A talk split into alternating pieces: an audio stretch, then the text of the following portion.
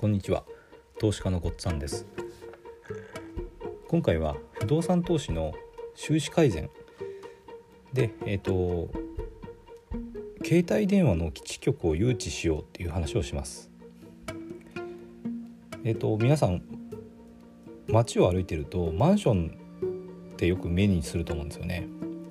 で注意して見てみるとマンションの屋上ってよく携帯電話の基地局が立ってます。これはあの大きなアンテナですね。多分注意してみないと気づかないと思うんでこの話を聞いたら是非あの街を歩く時にですねマンションの屋上を注意して見てみてください。でこの基地局っていうのはそれを基地を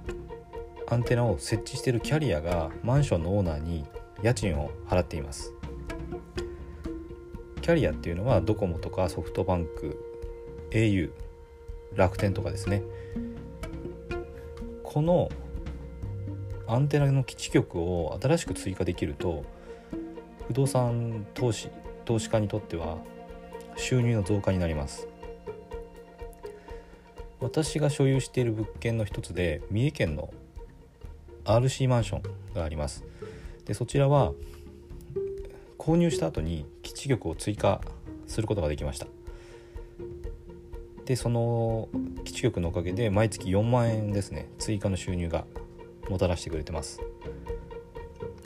でこれ購入後に追加できるとキャッシュフローが良くなるだけじゃなくて利回りも上がるので物件の価値が上がるんですよね。まあ購入した後に物件の価値が上げられるっていうことですごくあのいいことですよね。でこの家賃ですねアンテナ基地局の家賃っていうのは空室とか滞納っていうのがないので一度追加できるとすごく安定した収入をもたらしてくれて効果はすごく大きいですね。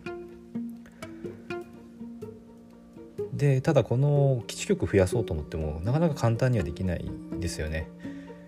普通はあの運よくキャリアの会社から連絡が来てあのアンテナ立てさせてくださいっ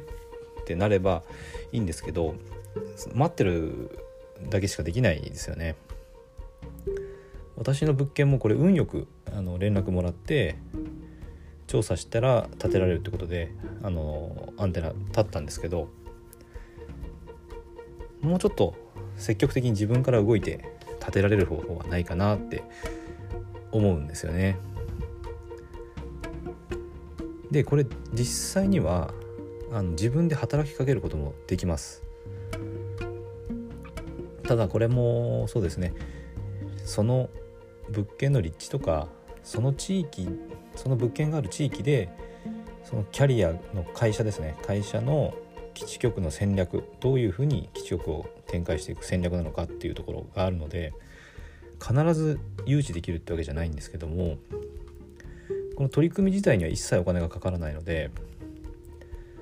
まあそうですね収支改善のために